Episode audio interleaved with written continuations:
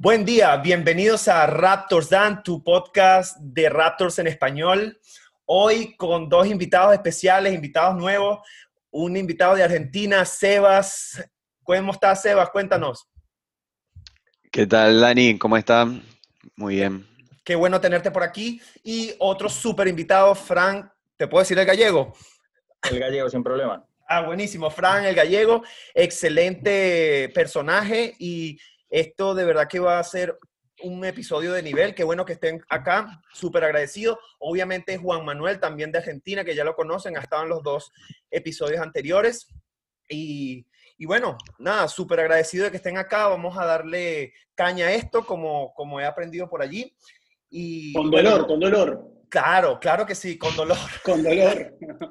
Lo importante y lo más bonito de esto es que tenemos personas de Argentina, yo soy de Venezuela, Fran es de España. Esto es lo más bonito de todo esto, que los deportes unen a la gente, unen las ciudades, unen los países. Así que, ¿por qué no seguirlo, cierto? Entonces, bueno, no se olviden seguirnos a través de las redes sociales, a través de Raptors Dan, a través de Twitter, Instagram y obviamente YouTube, ¿ok? Donde van a ver estos videos.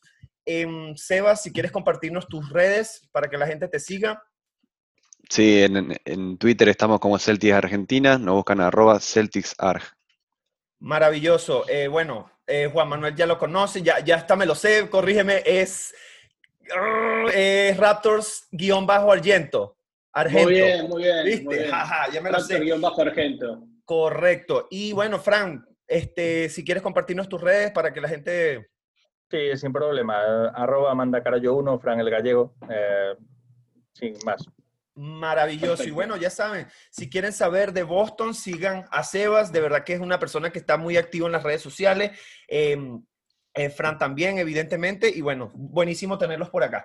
Entonces, no, no, no quiero seguir dándole mucho tiempo a esto porque tenemos varias cosas que hablar hoy. Vamos a primero a, enfocarnos un poco en la actualidad, en las cosas que pasaron esta semana. Vamos a ir punto tras punto, pero sin, sin quedarnos mucho, mucho tiempo pegados porque el grueso va a ser hablar de Boston, del partido que fue contra Boston y, darle bastante grueso a eso.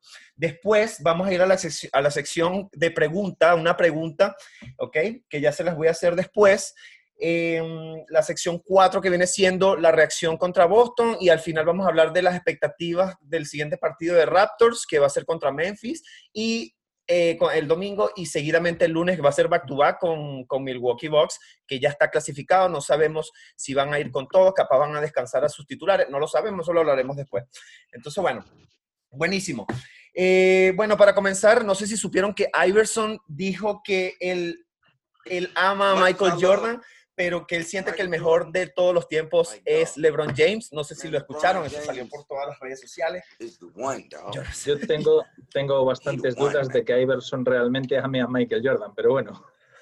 Es que eso me pareció loco porque ellos jugaron en la misma, en la misma era, en la misma temporada, ¿cierto? Fueron, eh, fueron competidores fueron competidores, claro que sí. Entonces es raro que haya dicho eso, pero bueno, lo importante es dejarlo allí. Esto es un tema para otro episodio, pero siempre es claro, cada vez que sale algo es entre la rivalidad entre LeBron y, Jordan, siempre es importante eh, ponerle su, su puntico ahí para después traerlo a colación cuando sea... Igualmente, igualmente quiero dar mi, opinión y estoy en desacuerdo. Jordan, arriba.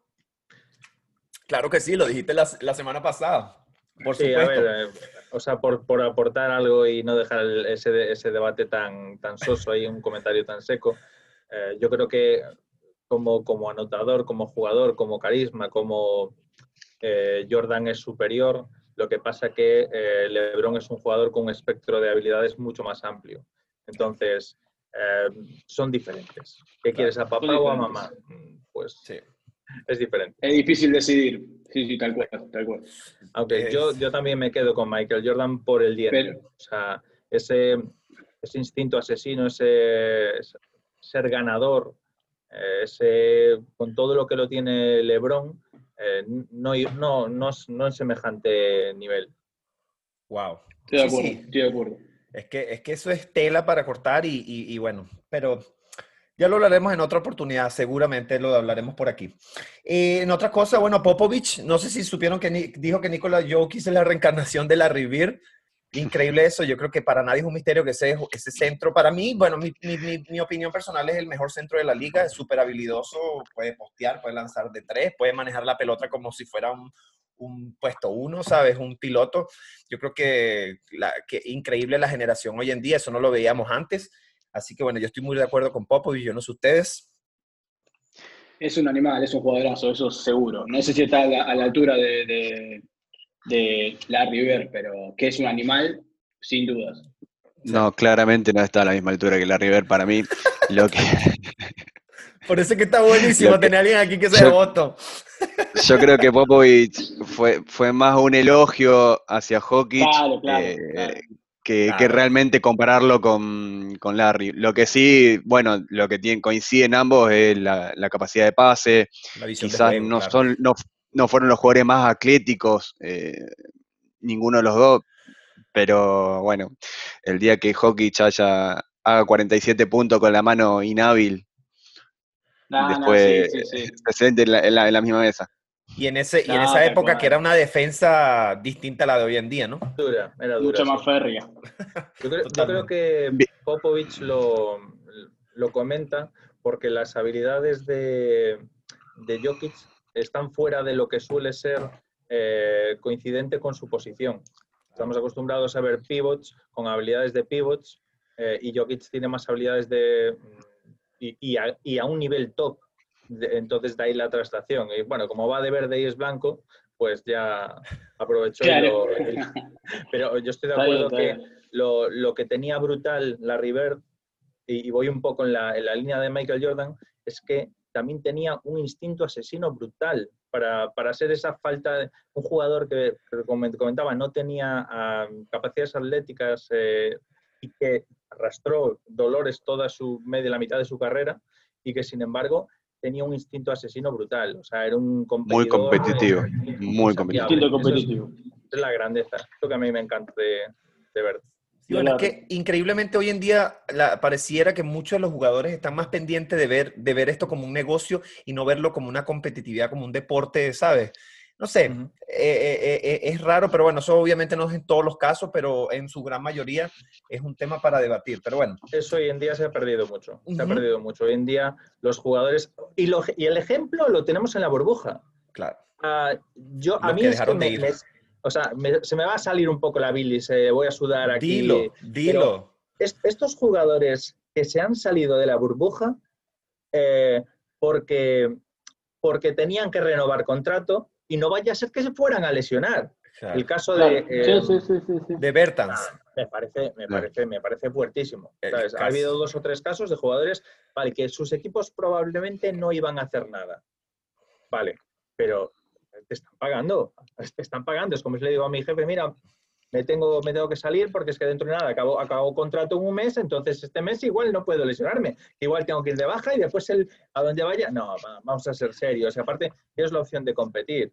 Enséñate. Es, que yo no sé si escucharon, escucharon ese problema que hubo otra vez en las redes que Fournier, el jugador este del Orlando Magic, le, escribió un tweet a, a, Bertan diciéndole que si esto es lo que haces, eh, imagínate qué equipo te va a querer si no, si no juegas para tu equipo, no te interesa tu equipo. O sea, eso fue un problemón y, y estoy súper de acuerdo contigo. Estoy súper de acuerdo bueno, contigo. Vamos a ser, eh, en este sentido hay que decir que me parece súper mal, pero Bertans eh, probablemente fue inteligente porque Bertans tenía, unas, tenía unos números en regular season que probablemente no podría trasladar a la burbuja al nivel que está defendiendo algunos.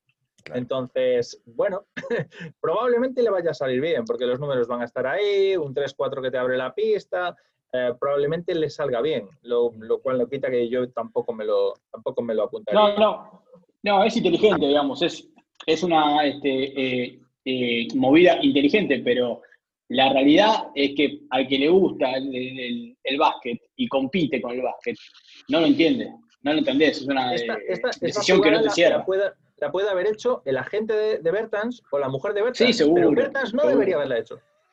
Seguro, seguro, seguro, seguro, Es que da risa, pero es que es así, es que es así. Pero bueno, eso lo estamos diciendo nosotros que somos unos mortales y que no estamos en ese mundo. Capaz hay mucho juego de por medio, muchas cosas que, nos, que detrás de escena que nosotros no sabemos. Pero bueno, Em, eh, yo tengo, o sea, por hacer una, acabar con el, con el tema. Adelante, adelante. Eh, en pachangas, eh, como todos tenemos nuestros pachangas de, liga local, de barrio, está roto, está roto, roto de arrastrar la pierna y, y están en el grupo de WhatsApp diciendo, joder, hoy somos cinco, estamos justos, no tenemos cambios. Hay que ir. Y tú vas arrastrando la pierna y te tiras por el suelo por todos los balones. Claro.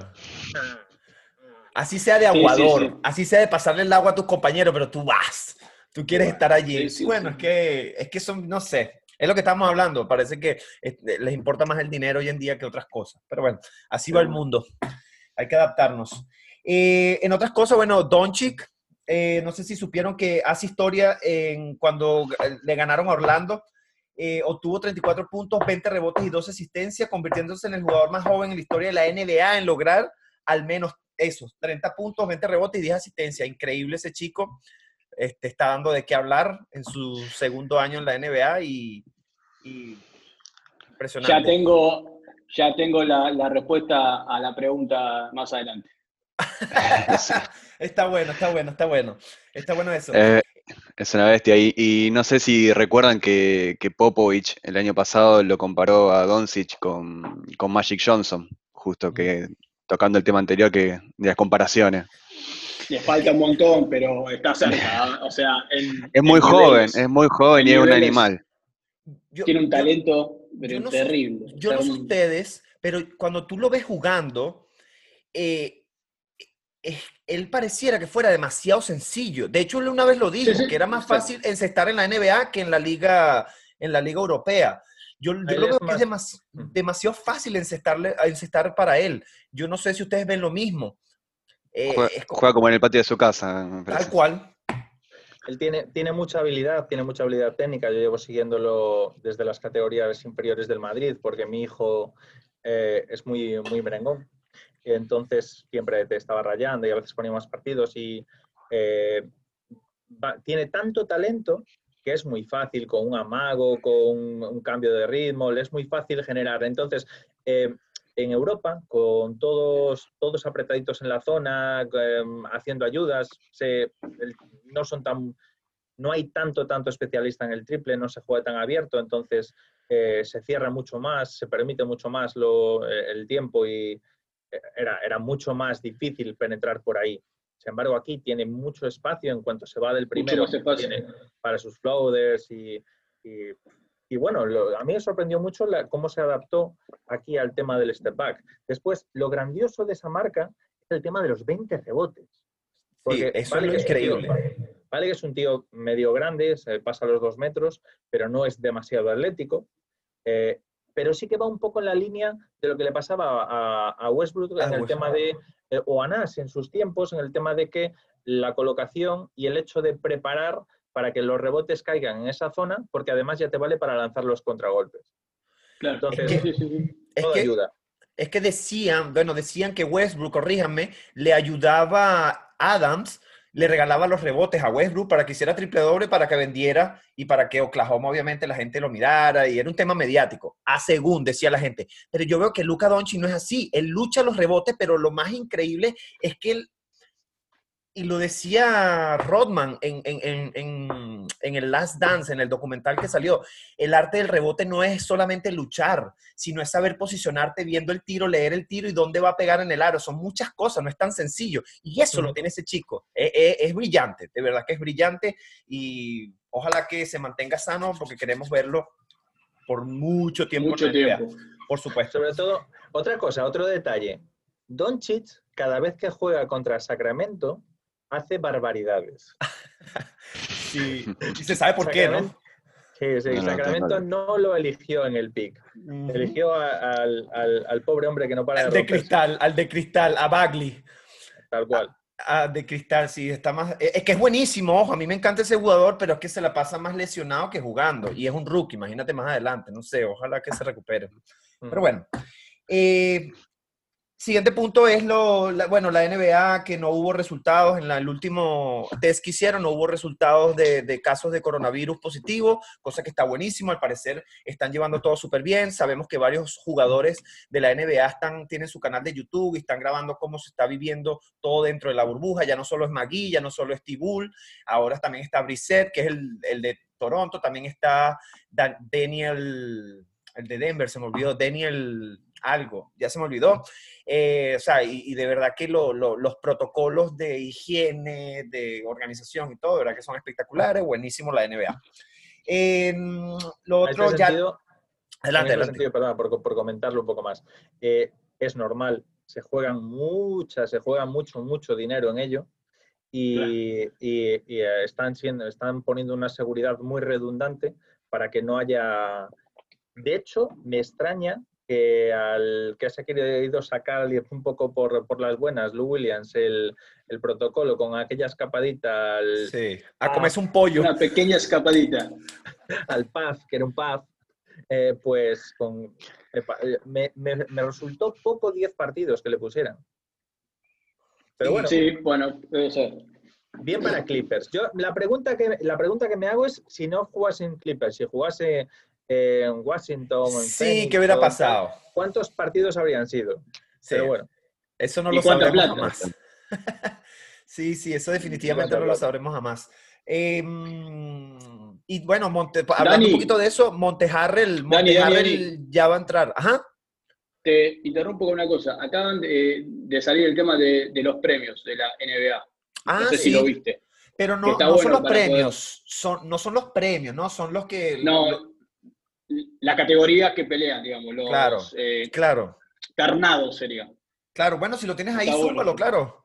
Ahí lo tenemos eh, para lo que es este, el, MVP, lo tenemos ante tu compo, obviamente, Harden y LeBron.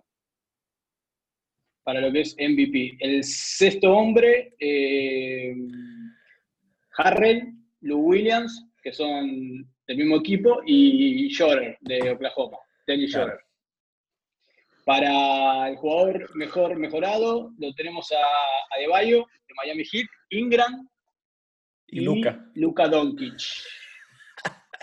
Animal. Novato del año, Sion, Jean Morant y Kendrick Nunn. Me parece que está.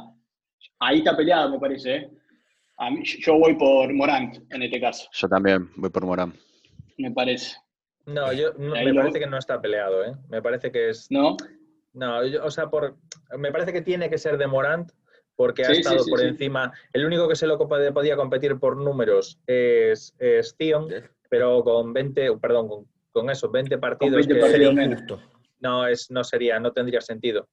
es más marketinero sí, también, ¿eh? Sí, sí, lo puede llegar a... mucho marketing, seguro. Se lo puede llegar a dar. y tenemos como eh, defensor del año a otra vez a Gobert, eh, ¿Y quién más? Anthony Davis y Janis. Anthony Davis y Janis, correcto, sí, sí, sí. y bueno, y lo que nos interesa a nosotros, que es el técnico, está Nick Nurse, Billy Donovan y Mike Buldenhauser, de los Bucks. Sí, bueno, que eso es un eterno, es un eterno debate de quién va a ser, quién tiene más mérito, quién no tiene mérito, ¿sabes? De hecho, a mí me parecía que ahí debería estar el entrenador de los Lakers y no está, ¿sabes? Pero, eh, no sé. Yo creo, yo creo que tuvo un gran año eh, Donovan, armando y rearmando a los, a los Oklahoma. Me parece que hizo un gran trabajo. Perdón, Juan, a, Juan, a Spolstra no lo mencionaste, ¿no? No está ahí. No, no, no, está. No, no está, no está, no está. No está, no está Sí, bueno, definitivamente el entrenador de Oklahoma hizo magia este año. Todo el mundo, lo, mucha gente lo dejaba fuera de los playoffs. Mucha gente decía que con la ida de Westbrook y de Paul George ese equipo no iba a valer para nada. Y resulta que están jugando impresionante. Pero tú sabes qué me molesta también, que la gente los sacó de playoffs. Pero son gente que, que pensaba que, que estos jugadores que estaban viniendo de los Clippers pues no, no eran jugadores buenos, que no eran jugadores, y, son jugadores súper efectivos. Alexander es un jugador súper efectivo un excelente defensor. Eh, Galinari, acá todo, que no es moja, pero empapa, ¿sabes? acá lo que importa es armar, acá lo que importa es, es armar equipos, no solamente eh, estrellas o figuras, hay que armar equipos. El equipo funciona. Después, en playoff, bueno, ya es otra historia, ¿viste? Ahí siempre hay que tener una estrella, alguien que absorba la presión y todo eso. No, pero, la tienen, de hecho la tienen, lo tienen a Chris Paul. Yo creo, o sea, cuando la gente no confiaba mm, en Oklahoma, yo creo que era un poco por, eh, por cada una de las individualidades. Galinari, eh, Chris Paul, eran jugadores que normalmente se pasaban bastante tiempo lesionados y aparte se cuestionaba, se cuestionaba eh, el hambre, lo en serio que podía jugar Chris Paul eh, después de ese cambio de aires, un equipo del que se podía entender menor. A Shea Gilgurs Alexander nadie lo cuestionaba, todo el mundo pensaba que era una bestia y que iba hacia arriba. Lo que pasa es que se suponía que iban a seguir desmontando el equipo, con lo cual hacías un poco las predicciones, las cábalas, eh, suponiendo si que iban a seguir haciendo trades a lo largo, que viendo cómo, cómo ensambló el equipo, no lo hicieron y, y por eso siguieron compitiendo tienen mucho mérito porque juegan además con tres tíos eh, muy bajitos o de poco peso eh, fuera y aún así les funciona. Y de hecho, Oklahoma creo que es otro equipo que si pilla el ley le, puede, le hace mucha pupa. Porque, a ver, ¿quién defiende a Chris Paul, Schroeder, eh, a Alexander? No, y el, y el, rookie este que está, me parece que, y, y, no sé si se enteraron el contrato que le hicieron a Dort, que es el rookie este, excelente jugador, le hicieron un contrato, bueno, o sea, que de verdad que es injusto. Yo supongo que se aprovechan de estos chicos que supongo que deben de tener problemas económicos y les dan cualquier cantidad de dinero, como habrán hecho con, con Pippen en su momento, y le hicieron un super contrato súper barato. Y bueno, ahí Oklahoma de verdad que la pegó del techo con ese. Y le salió muy bien. Le salió súper bien, súper bien. Cuidado con Oklahoma. Yo estimo que Oklahoma puede estar eh, luchando un, contender en uno o dos años, de repente un poquito más. Gracias a ese contrato que le hicieron a ese chico, porque es muy, muy barato. Yo sí lo creo. Yo creo, o sea, yo creo que Oklahoma lo que tenga que ser, tiene que ser ya. Porque, el, a ver, en teoría, por edad, por edad, Chris Paul va a ir a menos. Y a pesar de que Gilgus o Dor van a subir, no sé si va, no sé cuánto tiempo va a estar en este prime y sano eh, Chris Paul. Entonces pero, ahí.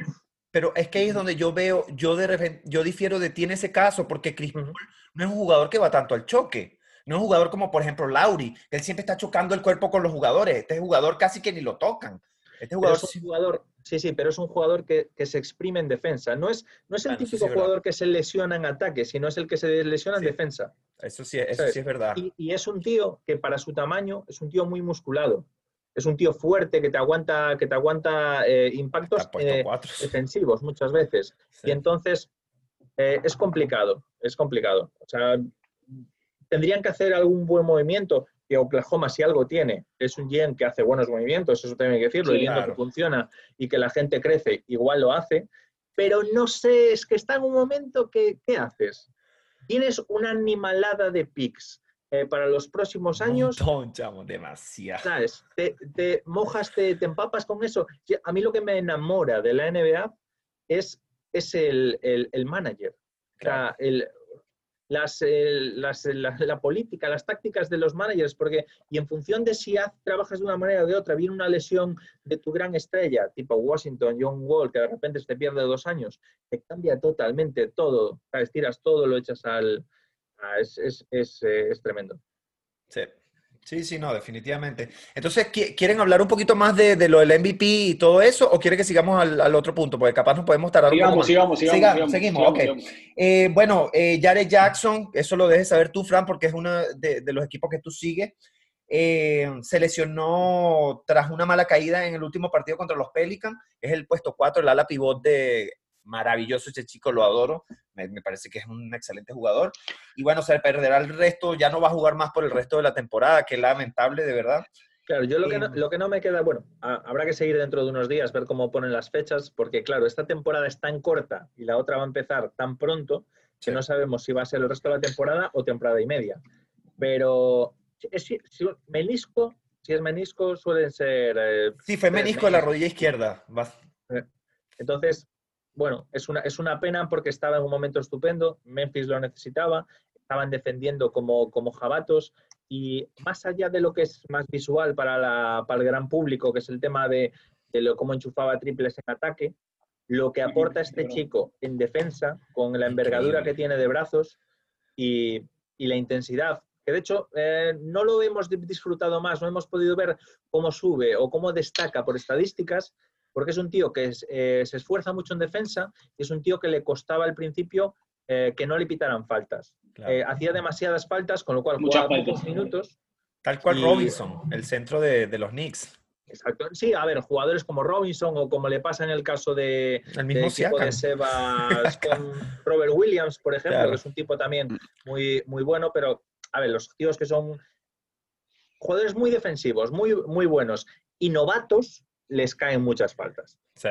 Sí, sí, sí, efectivamente. Lo, lo, que me gusta de eso, bueno, no es que me gusta que un jugador se lesione, ojo, cuidado con eso, es que Brandon Clark ahora va a tener más minutos, va a tener un rol más importante en el equipo y ese es otro jugador que me encanta y quiero ver su progreso y quiero ver es canadiense. sí, y es canadiense, por cierto, y es canadiense. Eh, bueno, Ben Simon también sufrió una luxación en el tendón de la rótula de la rodilla izquierda y acaba de llegar justo antes de empezar a grabar este episodio, pues llegó que está saliendo de la burbuja por una posible cirugía.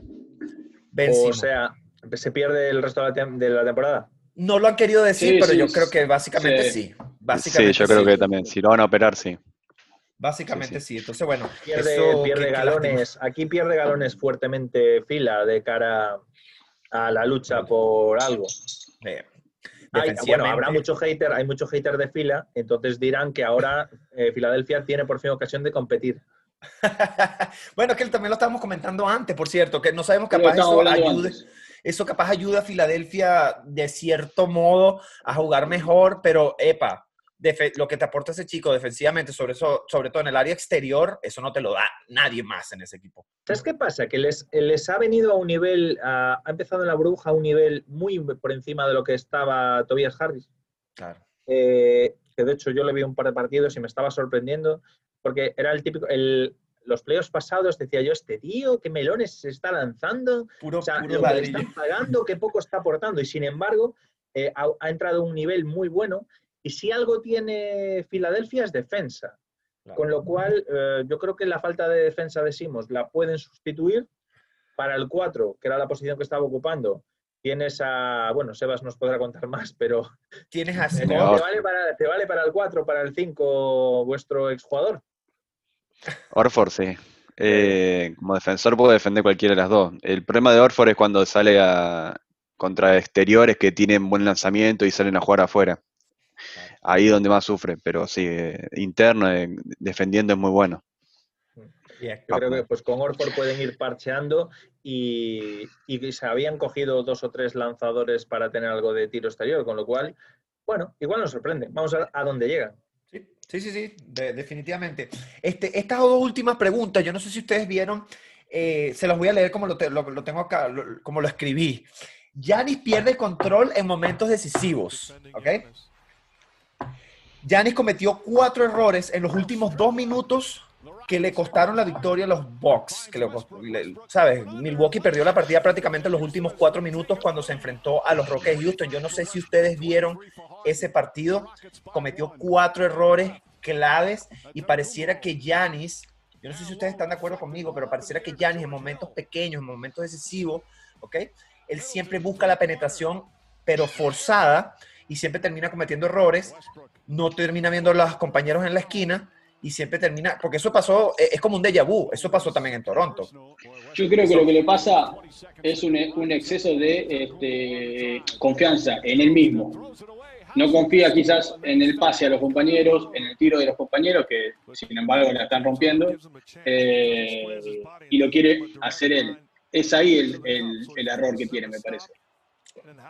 Yo no sé si, ustedes quieran aportar algo. Esto de verdad que e, es, es, importante traerlo a colación porque a mí me encanta Yanis es por, por el tema defensivo, porque me gusta que es un jugador que se, se mata en, en, los temas defensivos. Bueno, tiene que hacerlo porque Brook López no agarra rebote. Él está esperando afuera siempre. ¿Sabes? Él no, no es un jugador que se mata eh, en la pintura. Y, tiene, un, tiene un desparpajo físico que le que le da de sobra para, llegar muy fácil y, esa envergadura en defensa eh, le viene muy bien porque el hecho de que él coja los rebotes eh, hace una transición que en tres zancadas literalmente literalmente en tres zancadas está haciendo la bandeja en el otro lado. Y, no es mentira, no es un. No, no, para y, con, y, con, qué fuerza llega en, tres piques. Sí, sí, o sea, yo creo que es el, el. Si Cuando todos nos hacíamos un jugador en el 2K y, y nos queríamos hacer un jugador que abusara, todos, íbamos todos hacíamos este perfil de jugador, que era irreal, ¿sabes? Lo que pasa que, bueno, se ha dado, se ha dado, o sea, no de, tú porque era griego o lo que sea, los dioses del Olimpo le hicieron así un chascarrillo y salió el, chaval con esta agilidad, esa potencia, esa velocidad impropia del, tamaño que el que tiene. De todos modos, yo no le tendría tan en cuenta esos errores eh, por el rival, porque Houston es un, equipo en el que... No, no digo por el rival, por la situación, ojo. Sí, sí, no, pero por, el rival en la situación. Claro. Porque si algo sabe hacer Houston es eh, juegas contra jugadores más pequeños, un poco más rápidos que tú, por lo tanto, y que sabían moverse. Eh, uno, le atacaban, le atacaban el bote como perros de presa, con lo cual el tío tenía que agarrarla y tirar para adelante. Y al agarrarla y tirar para adelante son muy rápidos y enseguida se le cerraban a forzar la falta en ataque. Entonces, eh, no se va a encontrar tan a menudo con ese tipo de situaciones, aunque estoy de acuerdo que cuando Milwaukee Bucks se atasca, la salida es eh, balón a Will. Y, Will mm, no es, tiene confianza en el tiro, porque los promedios aún no son los que deberían ser, con lo cual eh, tira para el aro a comérselo. Y si tienes jugadores inteligentes, te hablo de jugadores inteligentes como pueden ser los, bueno, todos, todos los jugadores exteriores de, Houston son una locura a nivel defensivo. O, por ejemplo, si te cuadra que te pille eh, Orford, que el año pasado le hizo eh, un, le costó, le dio mucho trabajo. Claro. Entonces puede. Pero bueno, yo digo, hay que seguir viéndolo. Vamos a hacer la media. Sí, bueno, porque también creo está que mejorando muchísimo el tiro también, ¿no? creo que contra Houston le, le, costó el hecho tampoco de que no, estuvo ese partido ni, ni Bledsoe ni, ni y, tuvo que tener mucho tiempo el balón él y por ahí se hizo muy previsible eh, Milwaukee sobre el final. Exacto, que Entonces, bueno. Bledsoe, ¿cuánto tiempo tenía? No, creo que ese es su primer partido, de hecho, creo. Ya está, ya está reincorporado entonces. Sí, sí, sí, ya está reincorporado. Este partido no estuvo contra Houston. Pero creo que también que está jugando, no está jugando la, no está jugando más de 15 o 20 minutos, creo. Los están, los que entran en la burbuja lo están haciendo paulatinamente los minutos para evitar lesiones. Correcto. Sí, sí, que, me parece súper inteligente. Entonces, bueno, ya el último punto para terminar con las actualidades, este, quiero hacerle un, un espacio a David Booker con ese puntazo que para mí es uno de los más hermosos tiros clutch que yo he visto en la NBA. No es que yo tenga toda la experiencia en la NBA, pero eso fue un puntazo con la mano encima contra los Clippers para dejarlos en la calle, como dice uno en béisbol. Lo dejaron en el terreno. Terrible tiro. ¿Y con quién? O sea, ¿y con quién? Porque estamos hablando, estamos hablando de que tenía, le sale, le sale a cortar Kawhi y el defensor era Paul George. Que, de hecho ambos hacen muy bien el trabajo, pero él salta hacia atrás y se saca ese tiro tan, es, eh, tiene un tiro de 5 metros eh, brutal y, de hecho en los dos tres últimos minutos eh, se, hizo, se hizo varias, que no estaba haciendo, estaba haciendo buen partido pero mal partido, iba por rachas en el que anotaba o no, porque ese es que ese lo vi en directo con mi hija pequeña, que no sé por qué, mi hija tiene 12 años, la pequeña, tiene, eso es ser lo máximo en la vida, ver partidos con tu hijo. Es una forofa de Booker. Mi hija, es, mi hija es forofa de Booker. O sea, le cuadró, ah, yo quiero un, jugador favorito. Estamos viendo Fénix. ¿Quién es la estrella de Fénix? Booker. Pues Booker es mi jugador favorito. Y desde aquella. Y, bueno, y fue meter la canasta. Saltamos los tres. ¡Wow! El sofá de una manera. Nos puede verlo en directo. Y, wow, o sea, en plan, bolo que ha hecho el cabrón. Sí, no, y, ah, terrible, terrible. Qué bueno que lo traje a colación para que pudieras, para que pudieras contar esa historia que me parece hermosa. De hecho, te, te, envidio sanamente, vale acotar, de que puedas ver partidos con, tu, con tus hijas. Eso me parece espectacular, me parece hermoso. Yo lo hago mucho con mi esposa, eh, veo muchos partidos. De hecho, todas estas cosas que ustedes ven aquí, todas estas cosas me, las ha hecho ella, así que Buenísimo, me parece genial. Entonces, bueno, muchachos, yo creo que con esto podemos terminar la primera sección, la primera parte de la actualidad, más o menos las cosas que han pasado en la semana. Vamos con la segunda, que es una pregunta. Vamos, vamos a darle más chola porque nos tardamos mucho. Em, yo le dije así, pregunta curiosa, si pudieras traer hoy en día a un jugador a tu equipo, ¿ok? Tres preguntas. ¿Quién sería? ¿Por qué? ¿Y por quién lo sustituyes de tu equipo? Ojo, no es que vas a sustituir, no sé, a Wanamaker por Yanni, no. O sea, tiene que haber un... Tienen que, tienes que tomar en cuenta el salario, ¿cierto? Tienes que tomar en cuenta el salario. Entonces, si quieres, voy a comenzar yo, ¿ok? Para que ustedes lo vayan pensando. Yo me traería, no sé si lo han visto, un jugador de Portland que desde que empezó la burbuja ha dejado a todo el mundo maravillado, en especial a mi persona. Se llama Gary Trent Jr. Yo no sé si lo han visto. Maravilloso, 1,96, 94 kilos. Es un jugador especialista defensivo y tirador de tres. En el partido contra Memphis, 4 de 5 triples. En el partido contra Boston, 7 de 11 triples que intentó. En el de Houston, 4 de 9. Y en el último partido contra Denver, 7 eh, de 10 triples que intentó.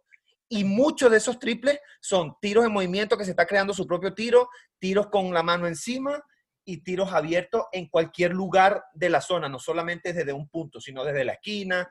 Ese jugador me parece excepcional. Y es lo que a mí, es el perfil que a mí me encantaría tenerlos todos en, Toronto así, que todos sean defensivos y que la hacen todos de tres. Así que yo me traería ese jugador y con mucho dolor en mi alma, epa, y son solamente un millón quinientos, un millón quinientos lo podría cambiar por Stanley Johnson, pero para no ser así, lo cambiaría por Norman Powell. Adoro Norman Powell, creo que ha mejorado muchísimo, pero me parece un cambio espectacular. Y además que esto es un chico que tiene 21 años, tiene muchísimo más este, tiempo para desarrollarse.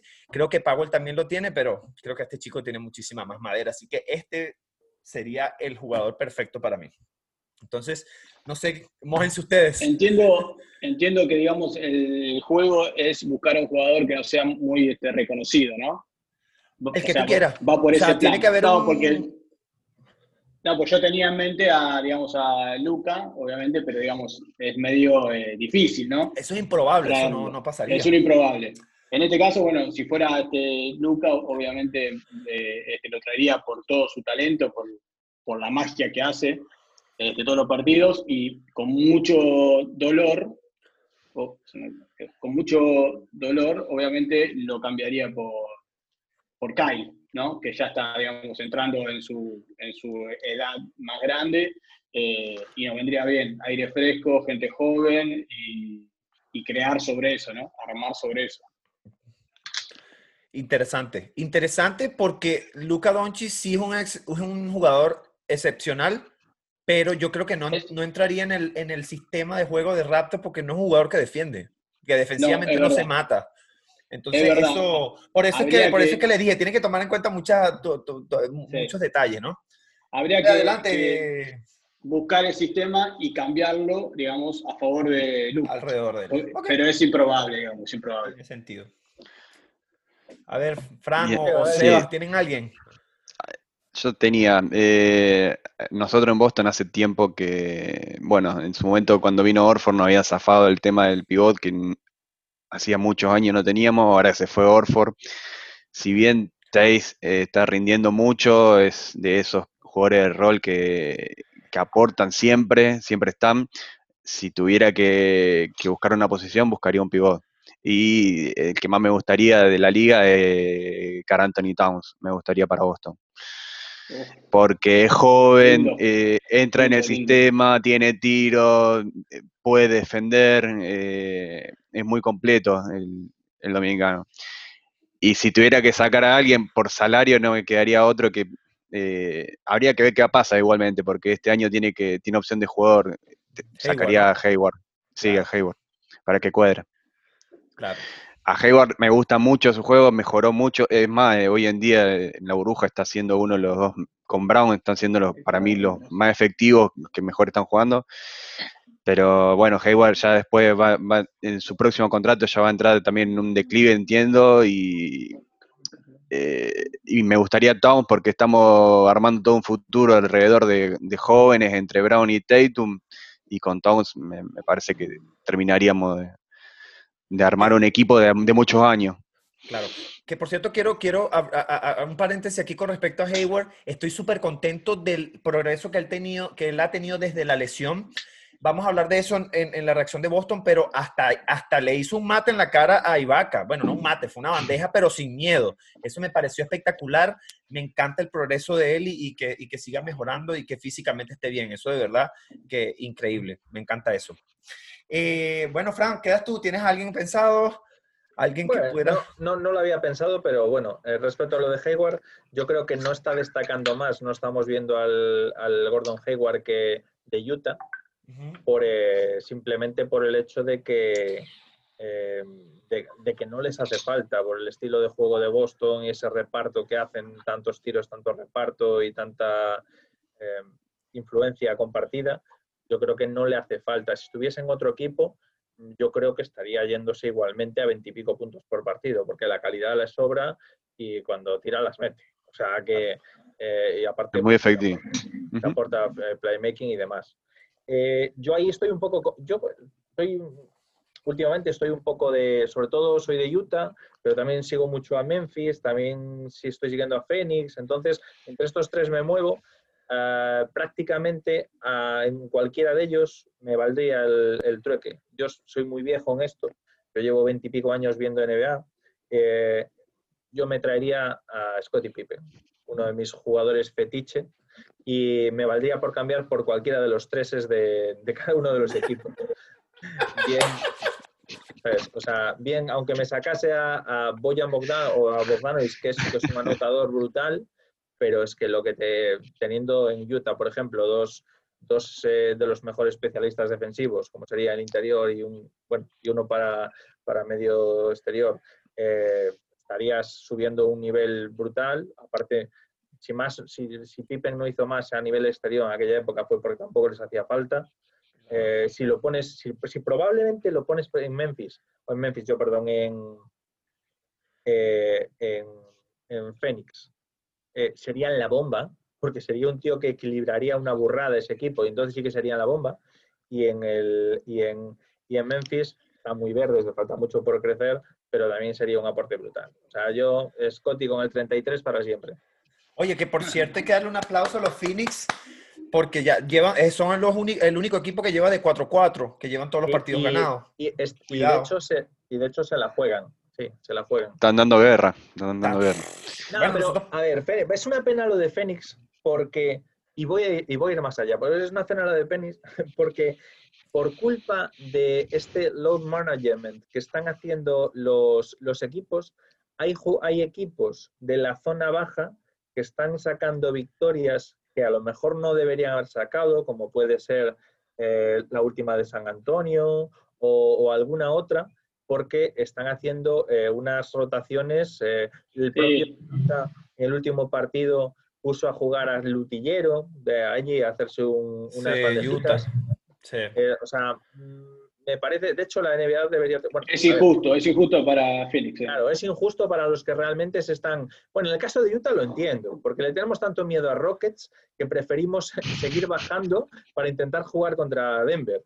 Pero bueno, a ver si última, en el último momento no cambian posiciones y te comes el que no quieres. Sí. yo creo que esto es algo bonito también que va a haber en los últimos, eh, en, sobre todo en el oeste, en el, en el este está un poco más definido, pero en el oeste, este baile eh, y saber realmente contra quién te las quieres ver de primero eh, puede ser muy interesante en, estas dos, tres últimas jornadas que quedan y que puedes medio elegir.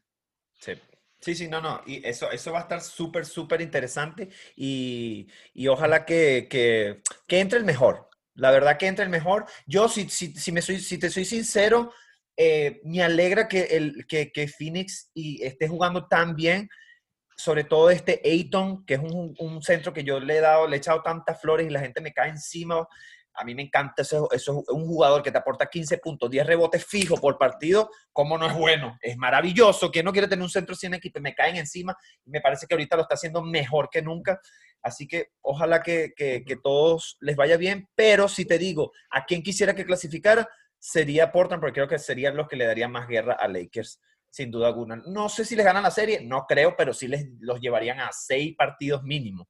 mínimo. He puesto, he puesto, en ese respecto, he puesto un tuit, no me acuerdo en la conversación de quién esta semana, eh, eh, en el tema de Portland y Ley, porque realmente no lo tiene nada fácil. Yo ahí no lo veo nada fácil. y creo que lo argumentaba entre razones. O sea, el tema de los exteriores, Portland está con una media de anotación, o sea, puntos por partido, brutal. Está yéndose por encima de los 120 puntos por partido y encima eh, optimizando con jugadores exteriores. Claro. Que Lakers le cuesta un mundo defender a los jugadores exteriores porque su gran baza, Every Bradley, está fuera de la burbuja por otro que no entiendo por, porque macho, deja la familia, déjala en casa, tranquila, segura, vete a trabajar, como mi padre se iba muchos meses a trabajar al mar para ganar y sacar adelante a su familia. Sí, sí, tal cual, tal cual. O el mismo Arisa. exacto, y tú trabajas y cumple con, con tu equipo que te ha pagado otros millones toda la temporada. Pero bueno, eh, no, tiene cómo no tiene cómo defenderlos y, eh, y encima le están faltando puntos. hay quien dice que Lakers en los últimos partidos está yendo al tran-tran, está haciendo, pues jugando, llaneando, porque tiene la posición asegurada, pero yo no lo, no lo veo tan claro, no veo tanta, tanta química, tanta afinidad. Y, y además que Lebron está tocado, y le faltan puntos. El problema es que le faltan puntos y se van a jugar contra equipos que tienen muchos puntos y vale, que, Lakers tiene mucha defensa interior para parar puntos de media cerca distancia de, jugadores interiores, pero no exteriores. Y después está el tema de que como las rondas, aunque la pasen, como las rondas se les alarguen, la, mm, veía Anthony Davis tiene un promedio de, de lesiones de una burrada. es que creo que ha tenido 56, creo que ha tenido 56 lesiones, si no me equivoco, a lo largo de su carrera. ¿Cuántos años tiene en, la, liga? Me suena, 53, pero, pero sí que es cierto, sí, exacto, pero sí que es cierto que ha tenido muchas pequeñas lesiones y como pierdas a Davis, la lías. Eh, no estás en condiciones de tener ese tipo de pérdidas, entonces no lo veo. Y aunque no pierdan, el asunto es que como se compliquen y tengan que ir a siete series siete partidos de siete series en cada una de las rondas, lo van a pasar canutas. Así es, así es. Sí, estoy de acuerdo. Yo estoy de acuerdo. Ahí eh, los Lakers en un, en, un, en un cruce con Portland van a estar muy complicados, muy complicados. Está jugando ahora, eh, eh, se te ponen con los Clippers, están cuatro arriba, faltan tres minutos. Ah, bueno, y de hecho Kawhi no jugó hoy, que yo lo puse en mi Twitter. ¿Será eso una jugada maestra? Tal cual como, como cuando se tardó muchísimo para, elegir el equipo con, con, quién, con quién irse a jugar el, antes de la agencia libre. ¿Sabes? Para que, para que los Lakers no tuvieran los suficientes jugadores para fichar, para que no tuvieran los, para que los mejores jugadores para fichar ya se hubieran ido para sus respectivos equipos. X. son cosas para mucha, mucha mafia, mucha mano negra en la NBA. Sí, total, total. Eh, eh, Seba, ¿qué, opinas últimamente de los arbitrajes de Boston? Me, está buscando, sí. Eh, claro, coño, quiero. Eso hay que sacar el jugo. Después del partido contra Milwaukee ya fue demasiado. hay ciertos árbitros que tenemos ya visto, pero. Ya los tienen vistos, sí, sí, sí, sí, sí, que ya sabes que te tocan, te tocan y. Ya lo tienen marcados va mal, y, te va a ir mal o, va a renegar. Hay, hay, árbitros que tenemos un récord tan negativo, viste, que Boston viene con, con buenas temporadas últimamente, y sin embargo en esto, si vos buscas con estos árbitros en estas temporadas, siempre son récords negativos. Uno, por ejemplo, es, el amigo Tony Brothers, que lo, seguimos mucho en, eh, nuestra cuenta, es el de Argentina, que eh, ganamos dos veces, creo, en los últimos 15 partidos. Eh, una burrada. Y ahora que lo tuvimos en Milwaukee el otro día, mm, con el tema de Gianni, me, me dieron ganas de tirar toda la miércoles. En ese último cuarto, entre la falta que encima revisaron y dijeron que no había sido falta de Tice, y después la de Smart, que es muy fina, es muy fina. Yo, yo, ahí, yo ahí discrepo, porque yo siento que la segunda no fue falta. La primera fue falta. La, primera tuvo que haberse ido ya. Pero ¿Puedo decir que porque estaba en movimiento o porque estaba adentro o fuera del semicírculo? Es que yo, yo creo que estaba adentro del círculo, entonces estuvo, él estuvo moviendo los pies ligeramente para salir, pero estaba moviéndose. Él, entonces, ya moverse se vuelve, ya, ya deja de ser una falta en ataque. Pero es lo que yo, es lo que yo vi, ojo, yo no soy eh, especialista. Pero la primera, sin duda alguna, a mí me parece que la primera se tuvo que haber ido, eso era falta. Es lo que nosotros la en, el, episodio pasado. Ah, es que, y, tú, y que eso es una cosa que los árbitros hablan con, con, con, la mesa de control y dicen, ah, esto fue falta por esto, fue falta por aquello. Entonces dice, no hubo lesión, no hubo ningún tipo de lesión, entonces no hubo falta. O sea que si el jugador se cae en el piso y tú te tropiezas con el jugador que está en el piso, eso no es falta. Aparte, todos sabemos que defienden a, las estrellas muchas veces los árbitros. Sí, eh, sí, tanto falta o en cobros. Eso sí que eso, es el, eh, Boston, el no tener un jugador que, destaque mucho y que se haga sus 30 puntos por partido y que eso mediáticamente lo ponga muy arriba, hace que no lo que no sea tan puntual en la liga a nivel marketing, entonces no lo vendan tanto y aquí se protege lo que se vende. el más perjudicado en nuestro equipo en cuanto a los cobros siempre estáis. Eh, que nuestro amigo es siempre el más perjudicado.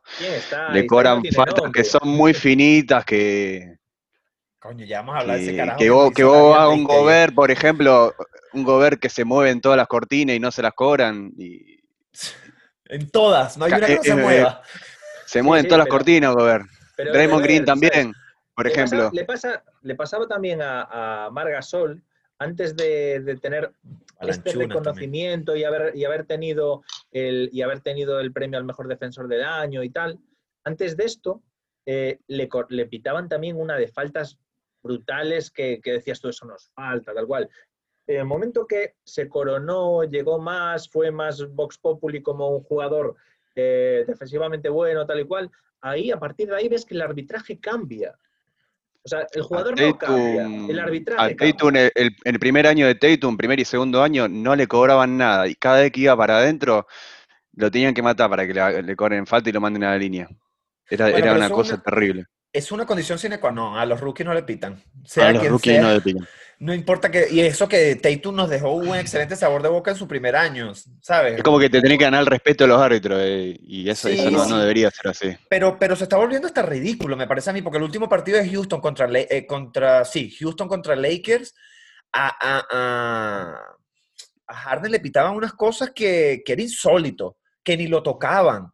No, no, no. Era una cosa que hasta, se quedaban con los brazos abajo y, le pitaban las faltas. Pero bueno, eso es lo que, lo que decía Fran muy bien, a las estrellas hay que cuidarlas, es un tema mediático y pues ojalá que eso, ahorita que, estamos que se está en la burbuja y que el sonido de los fanáticos no influye en, los calls, si se puede decir así, de los árbitros y también escuchan más, ¿no? Porque se escucha. Entonces, ojalá que sean mucho mejor y lo arreglen, ¿sabes? y de verdad que mejoren.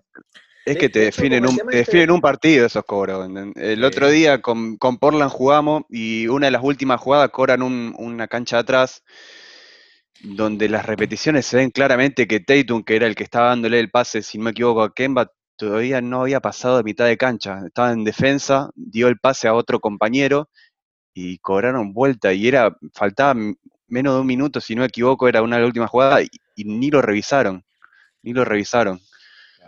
Eh, y bueno, ese partido al final lo terminó ganando Boston, pero creo que le era, era la posibilidad de para o que lo empate o, que lo ganara eh, Portland. Esa jugada. no sé si la tiene esa jugada igualmente. la, tiene, ¿no? Eh, yo no sé si están, están de acuerdo entonces que pasemos allá a lo que viene siendo la reacción del partido de ayer. ¿Les parece? Sí, un eh, último matiz que hablabas de lo de dentro de la burbuja. Sí. Eh, no sé, no sé, y, vincularlo un poco con lo que comentabas antes de Gary Trent Jr., eh, no sé el hecho este de jugar sin público. yo tenía pensado que me imaginaba, va a haber X jugadores, el hecho de estar en otro ambiente, jugar sin público, sin, sin tanta presión y tal, les siente bien. Yo no sé si, por ejemplo, Gary Trent Jr. o algún otro jugador uno de estos jugadores que mm. el hecho de estar jugando más suelto les está viniendo bien para ser eh, pues Steve Kerr en el triple, ¿sabes? Claro, claro, sí, eso es interesante, porque tú sabes que es difícil jugar un partido en casa de Boston, por ejemplo, que gritan tanto en el mismo Toronto. sabes que, las gradas te, te, te, te arropan. Y aparte estamos hablando que los estadios NBA que yo, yo no, o sea, no lo entiendo, porque no tiene sitio ni para poner un pie fuera, estás pisando al espectador ya, o quieres saltar a por la bola y le estás partiendo la cabeza a un niño. sí, sí, sí, sí, tal cual. Sí, sí, de verdad que es increíble eso. Pero bueno, eso es importante que lo trajiste a colación porque eso lo vamos a ver. Que por cierto, cuando estabas diciendo algo de que la, que la temporada si va a empezar, va a ser corta, este, leí algo hoy que sacó la NBA, por cierto, que probablemente el inicio de la siguiente temporada la vayan a alargar porque están buscando las estrategias para que hayan fanáticos dentro de los, de los estadios.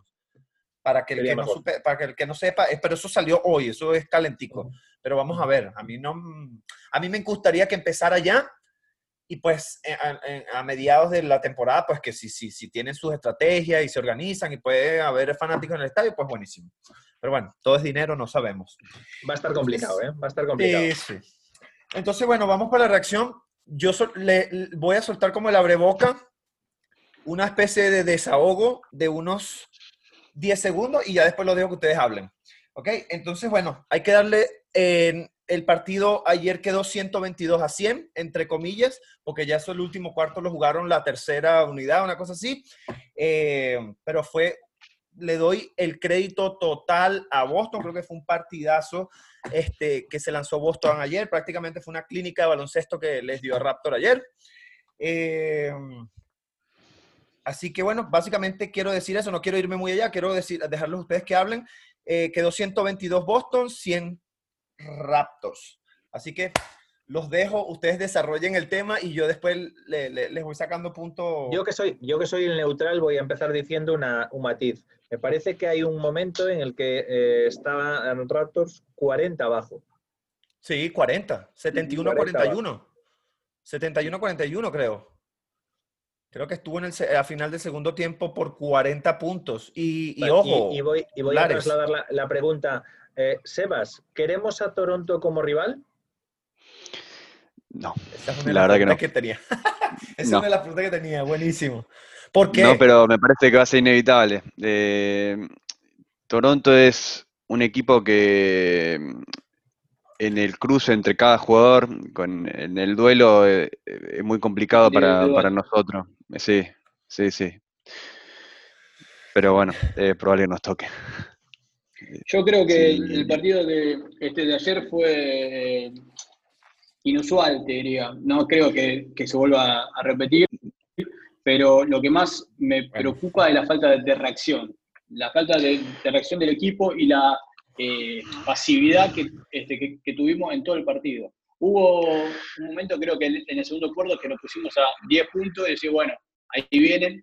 Y no, Huele remonte. Y de repente, sí, y de ahí vino ocho puntos creo que de, los Celtics. Eh, sí, dos triples y un doble, y una falta. Y nos, fuimos, y, nos fuimos otra vez y de ahí en más no volvimos más al partido, pero no hubo ni siquiera eh, un atisbo de, pelea o, de enojarse, no vi eso, y eso es lo que más me, impactó y me preocupó, digamos.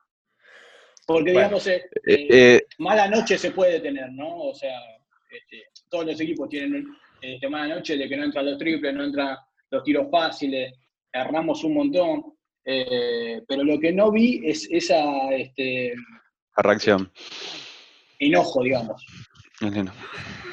sí, sí, yo creo que no, que no, no existe la, tanta diferencia entre, entre los dos equipos. Lo de ayer, Esto, está bien que Boston jugó muy bien, ajustó muy bien la defensa, eh, no lo permitió jugar hacia Cam cómodo nunca. Eh, es más, lo terminó dejando porcentajes muy bajos, lo mismo con Van Vliet. Eh, la diferencia es, bueno, Toronto también tuvo un montón de tiros que no suele fallar y ayer lo falló. Y, es uno de los equipos que mejor porcentaje tenía desde el triple y ayer eh, tiró números bajísimos. erraron todo. Y es más, bueno, la defensa de Boston fue la clave del partido de ayer. En el primer tiempo, a pesar fue, ganando siempre Boston a pesar de que no estuvo efectivo con el tiro. Es más, el primer tiempo, el primer cuarto creo que había hecho un solo triple de, 10 intentos. Eh, y aún así eh, estaba terminando el primer cuarto y, Toronto había hecho 10 puntos solamente, terminando el primer cuarto. faltando un minuto, dos minutos. después, bueno, el quiere fue en el tercer cuarto, que eso es una, el, el quiere en el tercer cuarto es, fue similar al partido que tuvimos en diciembre, que fue por ahí donde sacó, sacó diferencia a Boston. Eh, empezaron a, cambiar los sistemas defensivos Toronto, y, pero eh, entre Brown y Tatum empezaron a, enchufar los triples y, bueno, del otro lado muy, muy erráticos los vi y con muchas pérdidas, sobre todo en el primer tiempo perdieron un montón de pelotas. Sí, de hecho, eh, eh, la esperanza que se puede llegar a tener era eh, que Boston en el primer cuarto no estaba muy eficiente con el tiro. Eh, estábamos ahí, pero el tema era que nosotros no metíamos. Esa fue la diferencia. Y después sí, es como vos decís, hubo este, pérdidas que fueron muy raras. Sí, mira, al principio, al principio del partido yo estaba tranquilo, creo que el partido iba 12 a 2, 14 a 2, llegó capaz de estar a 16 a 2, corríjame, no estoy muy seguro. De hecho, ese punto que, metimos nosotros fue Margasol posteando a alguien, ni siquiera fue a través de una asistencia, una jugada, una jugada en eso, ¿no? Gasol con un fade away. Ajá, con un fade away, ajá. Entonces, eh, yo estaba tranquilo, ¿por qué? Porque las jugadas, los tiros abiertos estaban llegando. Nosotros estábamos haciendo las jugadas que se tenían que hacer, pero los tiros abiertos estaban llegando, solamente que no entraban. De hecho, tuiteé también, lo dije, las jugadas se están haciendo, solamente que no están entrando los tiros. Lo que pasa es que no quiero ser el la típica persona que dice, ah, estamos perdiendo porque no estamos metiendo los tiros, porque eso me, pum, me vuela los sesos cuando la gente dice eso. ¿Sabes? Si no están entrando los tiros, estamos perdiendo, ¿verdad? Pero estoy contento como fan que estoy viendo el partido porque las jugadas se están haciendo, estamos, estamos logrando los espacios, que de eso se trata la NBA, ¿cierto? Entonces, por ese lado, yo estaba tranquilo. ¿Qué pasó cuando la ventaja se fue alargando, se fue alargando y se fue alargando? Ellos presionaron y forzaron demasiado las jugadas en ISO, las jugadas en, en, ¿sabes? Uno contra uno, cosa que eso no, nosotros, primero nosotros no tenemos talentos para eso, nosotros no tenemos jugador élite, porque Siakam, que es nuestro arma ofensiva, nuestra, nuestra mejor arma ofensiva, si se puede decir así, em, no es que Boston paró a Siakam ayer. Boston ha parado Siakam en todo el año. En todo el año, em, Jalen Brown lleva parando a Siakam. Vean las estadísticas, yo no lo estoy inventando. Entonces, yo le doy mucho crédito a Boston porque logró descifrar el sistema de Raptors. Y aquí es con donde quiero traer a colación esto que, que anoté acá, capaz puedo estar errado, ustedes me corrigen si estoy errado. No sé si saben que Toronto es uno de los equipos, bueno, es el equipo, porque es el equipo que más tiros de triple permite desde, los, desde las esquinas. ¿Ok? ¿Por qué? Porque así es su defensa. Ellos se aprovechan de que los jugadores son en teoría rápidos y se mueven rápido hacia las esquinas para, para, para digamos, para tapar el tiro. Pero ellos siempre, cuando un jugador eh, entra a la zona, todos entran a la zona porque ese es el sistema defensivo de, Toronto. Y por eso se carga, no, nos, meten tantos tiros en la esquina. ¿Qué pasó ayer? Que Boston, por eso es que Brad Steven lo hizo genial, ¿ok? Me parece que casi que todos los tiros triples, vean el partido, casi todos los triples encestados de Boston fueron de la esquina. Y fue tan chistoso que hasta, hasta en el último cuarto, que muchos amigos míos me decían, no, ya yo no quiero ver el partido. Yo le digo, no, quédate, ahora es que vas a aprender porque aunque no sean los titulares, los rookies son los que siguen los sistemas de juego del entrenador tal cual como lo dice el entrenador. Y tú veías como ellos todas las jugadas se trasladaban, me puedes corregir, Seba, si me estoy equivocando, pero Oyele metió un montón de triples en la esquina. Em, eh, todos esos chicos, hasta, hasta Danford, eh, no, no me sé, no me sé el nombre. Ajá, metió tiro también en, en, las esquinas. Casi que todos los triples fueron desde las esquinas. Entonces, es verdad, eso es verdad.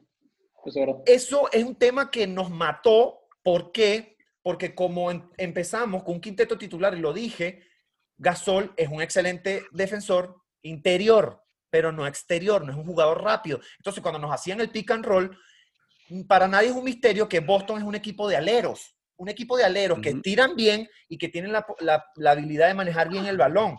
Entonces, cuando pasan a través del bloqueo, tienen esa habilidad de pasar una pelota con efectividad afuera, entonces sencillamente que el tirador de afuera la recibe y la lanza. Eso, es cuestiones de segundo.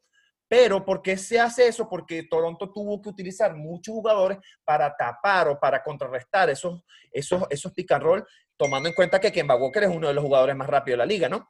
Entonces, mm, creo que, la, que una de las cosas que nos podía haber ayudado, capaz no a ganar el partido, pero que el partido no fuera así, era la inclusión o, haber empezado con Ibaka, que era más rápido, podía hacer los cambios defensivos muchísimo más rápido y capaz podían haber tapado las esquinas a tiempo, podían haber llegado a tiempo. No sé si, si, si, me estoy haciendo explicar con lo que estoy diciendo. De hecho, yo como, bueno, como, como neutral, ¿vale? Que no eh, sigue, de hecho, sigo ambos equipos, digamos que y probablemente puede estar ahí en el top 5 o 6, eh, sigo mucho a Celtics y a, Raptors por diferentes cuestiones. Y, eh, ¿Te gusta? no, no, a Raptors le tengo un especial cariño por la época de Calderón, cuando Calderón mm, jugó en, Raptors una temporada que los, hizo unos playoffs brutales en una época y tenía aquel pique por quién era el titular con TJ Ford. Eh, entonces, en aquellos años lo seguí mucho, entonces aún lo sigo. Y aparte, bueno, eso, tenía jugadores españoles y te animo un poco más. Y en el tema de, de, Boston, pues un poco también por el tema de, de, ronda de tiro se comenta mucho y en el tema de los hay que decir que tienen gente los, los verdes tienen mucho fandom y tienen gente que hace muy buenos podcasts y, la verdad es que alguno de los verdes me como porque está muy bien. Y, y con, bueno, pero como neutral, eh, yo empecé el partido y me extrañó. Es un jugador, yo soy español, Margasol español, pero a mí me, me chirriaba Margasol allí. Con, con, Boston, que son tan rápidos y tal, no necesitas un interior eh, duro, rocoso para defender a, a Boston. Entonces me chirriaba, pero bueno, también podías eh, pensar que a lo mejor por distribución, intentar tal, pero no, no lo veía. Eh, y después, los problemas. De acuerdo, yo de hecho me lo vi hoy en la playa con el móvil, eh, sinceramente, y no me pude ver el partido entero, solo me vi en la primera mitad. Pero me llamó, me llamó o sea, al, principio me llamó la atención, es eso, que estaba moviendo bien la pelota a Toronto, eh, Boston estaba entrando muy bien, de todos modos sí que conseguían un tiro no liberado, pero un tiro más, buenos tiros. cómodo, más o menos cómodo, y, los, eh, y, los promedios eran malísimos. Entonces estaba, estaba yo en plan, no les están metiendo, puede costarles el partido, pero deberían empezar a meterlos llegado el momento. ¿Sabes? Al final los porcentajes acaban equiparando siempre y, y, pensabas que podían llegar a meterse. Pero conforme fue avanzando el partido, empezaron a sentirse presionados.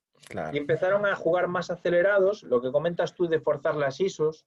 Claro. Yo, bueno, yo me quedé, de todos modos, me quedé gratamente sorprendido con lo bien que, podían eh, parar a, a Siakam en, el poste. Eh, Brown es una roca, es una roca y, y, y las ayudas, y muy bien. E incluso una vez que creo que fue Gordon Hayward, que lo, que lo paró en el poste, pero bien, fácil. Entonces, dices tú, bueno, vale, es que realmente te paras a, el pasito atrás y a pensar, realmente iba, o sea, iba cayó, eh, Siakam como es letal, es en, entrando y en transición y entrando, con esos, con esos pasos cambiantes que hace Siakam y que son imparables. Pero después incluso cosa de mala suerte, jugadas de tiros fáciles de 2-3 metros y se fallaba y se salía.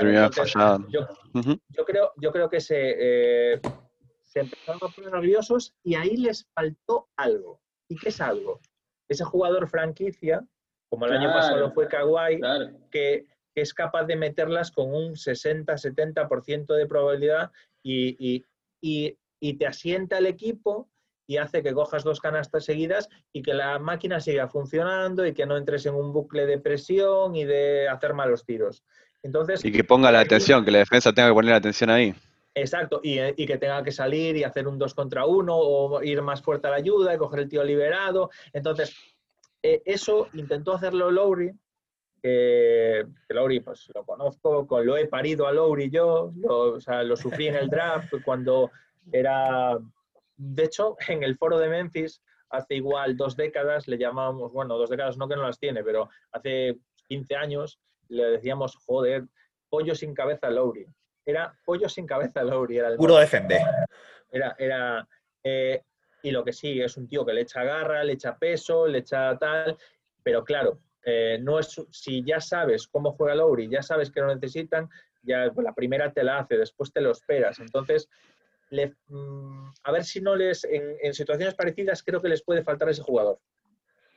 Que, que de todos modos creo que es circunstancial, que se sintieron presionados y que la elección de la plantilla, como comentabas, no era la más, no era la más idónea. No creo que el playoff sea así, como también comentó Seba, sino que esté mucho más igualado.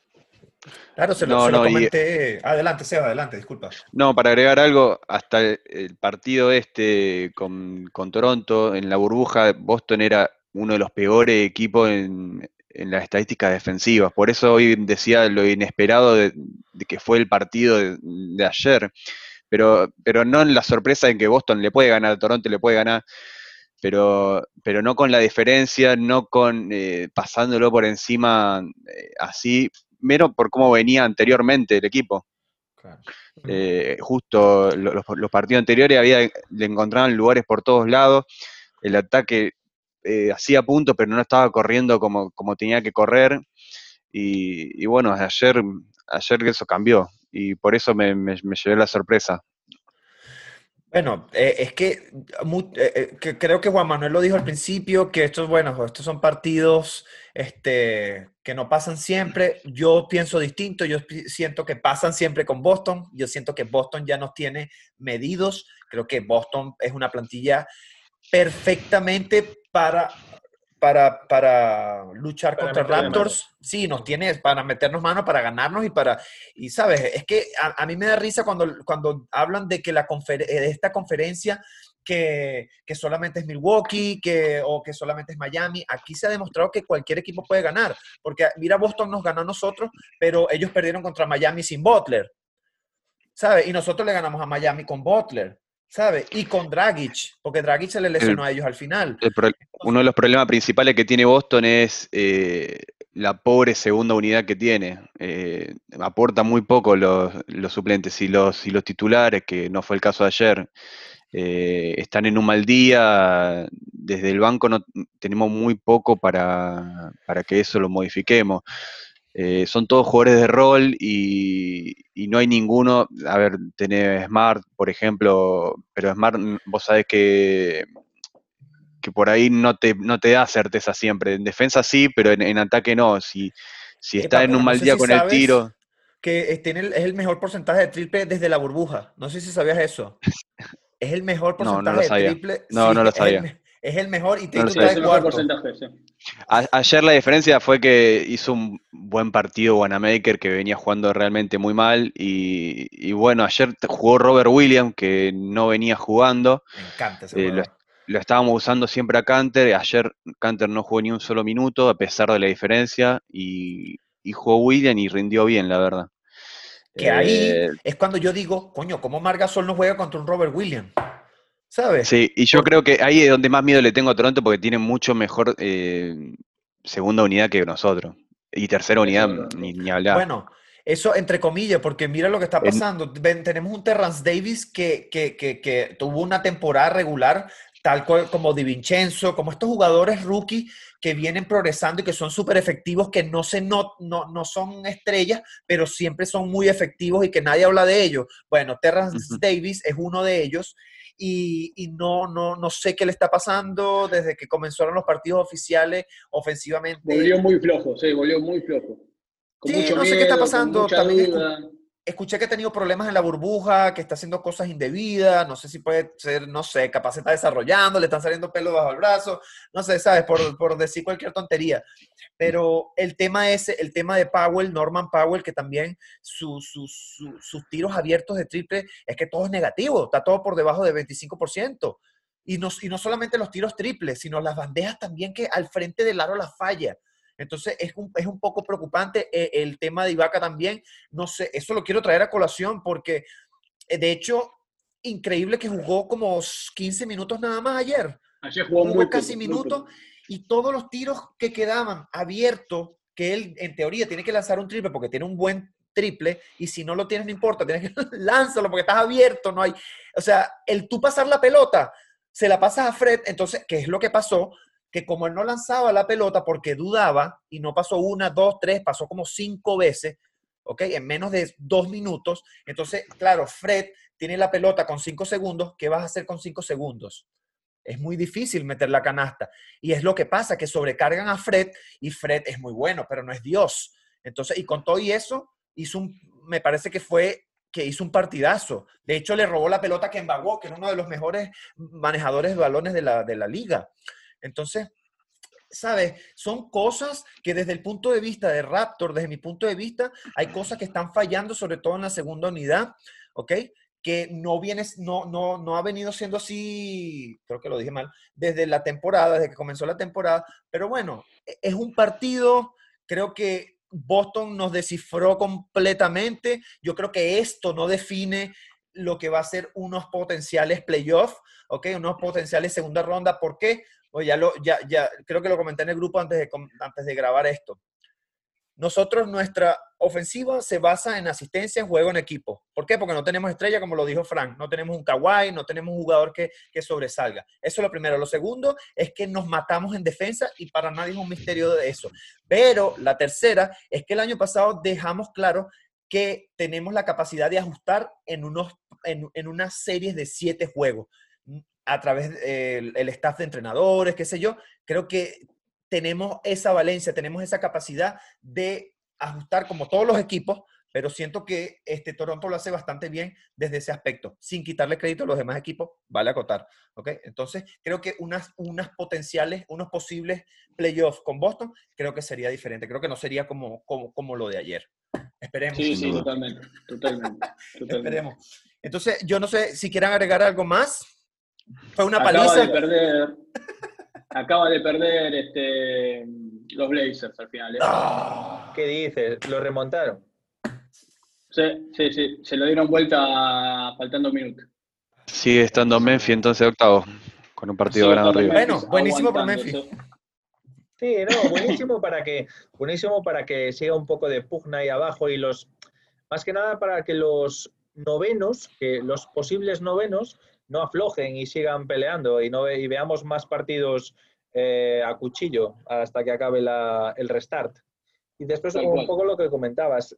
En este, en este inicio de reinicio de que vienen del confinamiento, hay muchos jugadores que han, se han cuidado maravillosamente, otros que igual no lo han hecho tanto, y los momentos de forma no los llevas preparando tres meses para llegar, sino que eh, lo estás adaptando en unas semanas. Hay que ver cómo se van adaptando los jugadores, en qué nivel de forma, qué punto de forma cogen y cómo de finos llegan a los partidos importantes. muchas veces, eh, a lo largo de las de casi de la primera ronda, segunda ronda, eh, es como te vas ubicando. Lo ideal para Toronto sería tener una primera ronda asequible para poder, eh, para poder ir cogiendo tono, depurando y metiendo en, a los de rotación de segunda unidad con, buenos, con buenos mecanismos que coja un poco la, el tiro para que realmente eso se engrase. Claro.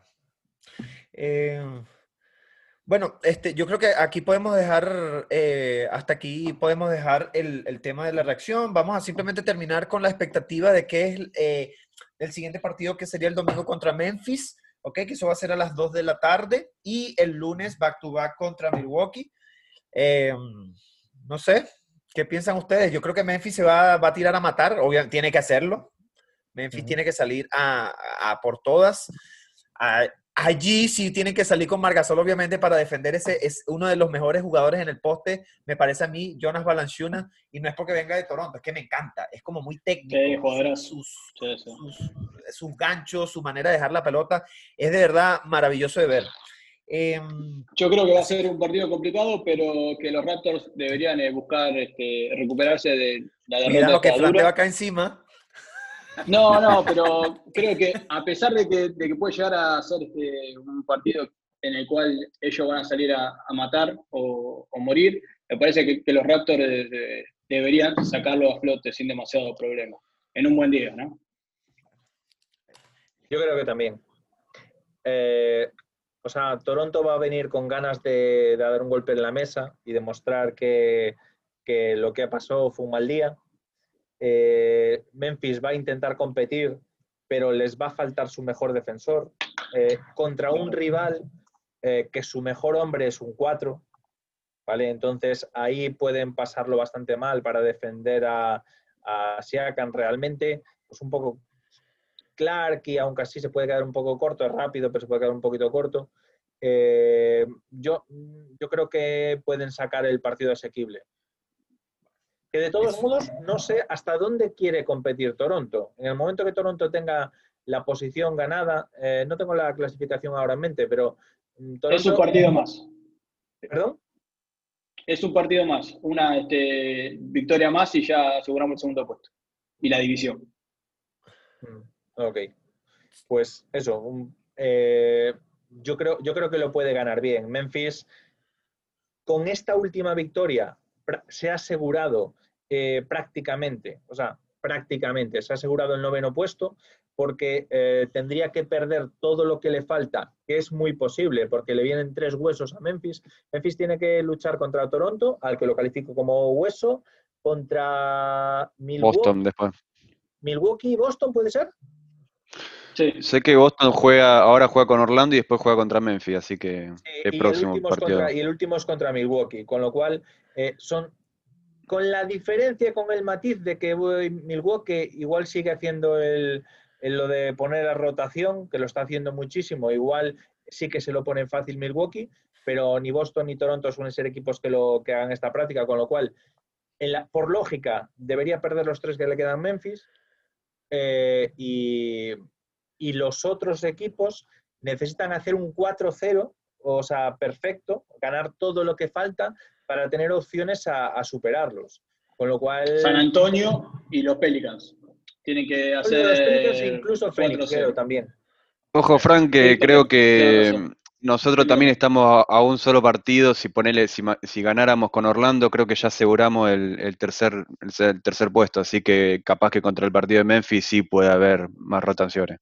Eso, eso. Ahí eso en los últimos partidos los de arriba pueden ir eh, rotando y sin embargo los de abajo se lo van a estar jugando, con lo cual igual ahí nos vemos partidos sorpresa de estos que conviene apostar. Claro. Tengo una, pregunta. Matemáticamente, ¿Boston puede pasar a, Toronto en el segundo lugar? ¿Saben algo de eso? Todavía sí. Todavía sí, ¿verdad? Partidos y medio. Está a tres partidos y medio. O sea que tendremos que, lo que dijiste tú, tenemos que ganar uno. Ok. Es ganar uno. De Memphis.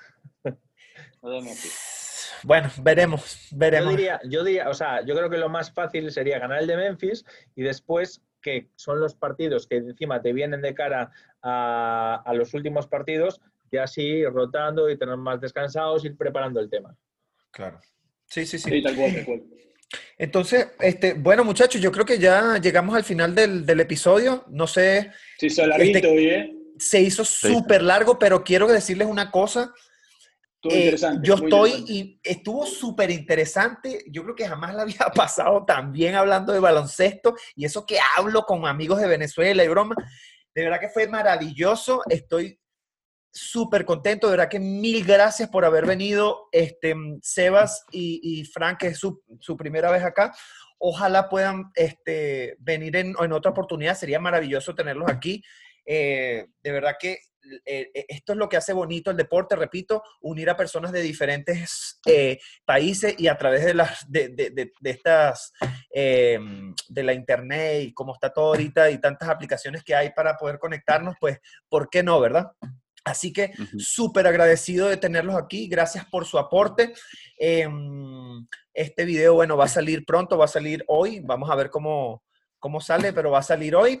Em, yo no sé si quieren decir algo antes de, cerrar. Adelante. Yo solamente dar las gracias a Dani por la invitación. La verdad que la pasamos muy lindo, me la pasé muy bien. Em, y vamos, a hablar de básquet, así que cuando quieran puedo volver a sumarme. Buenísimo. Todo este que Maravilloso.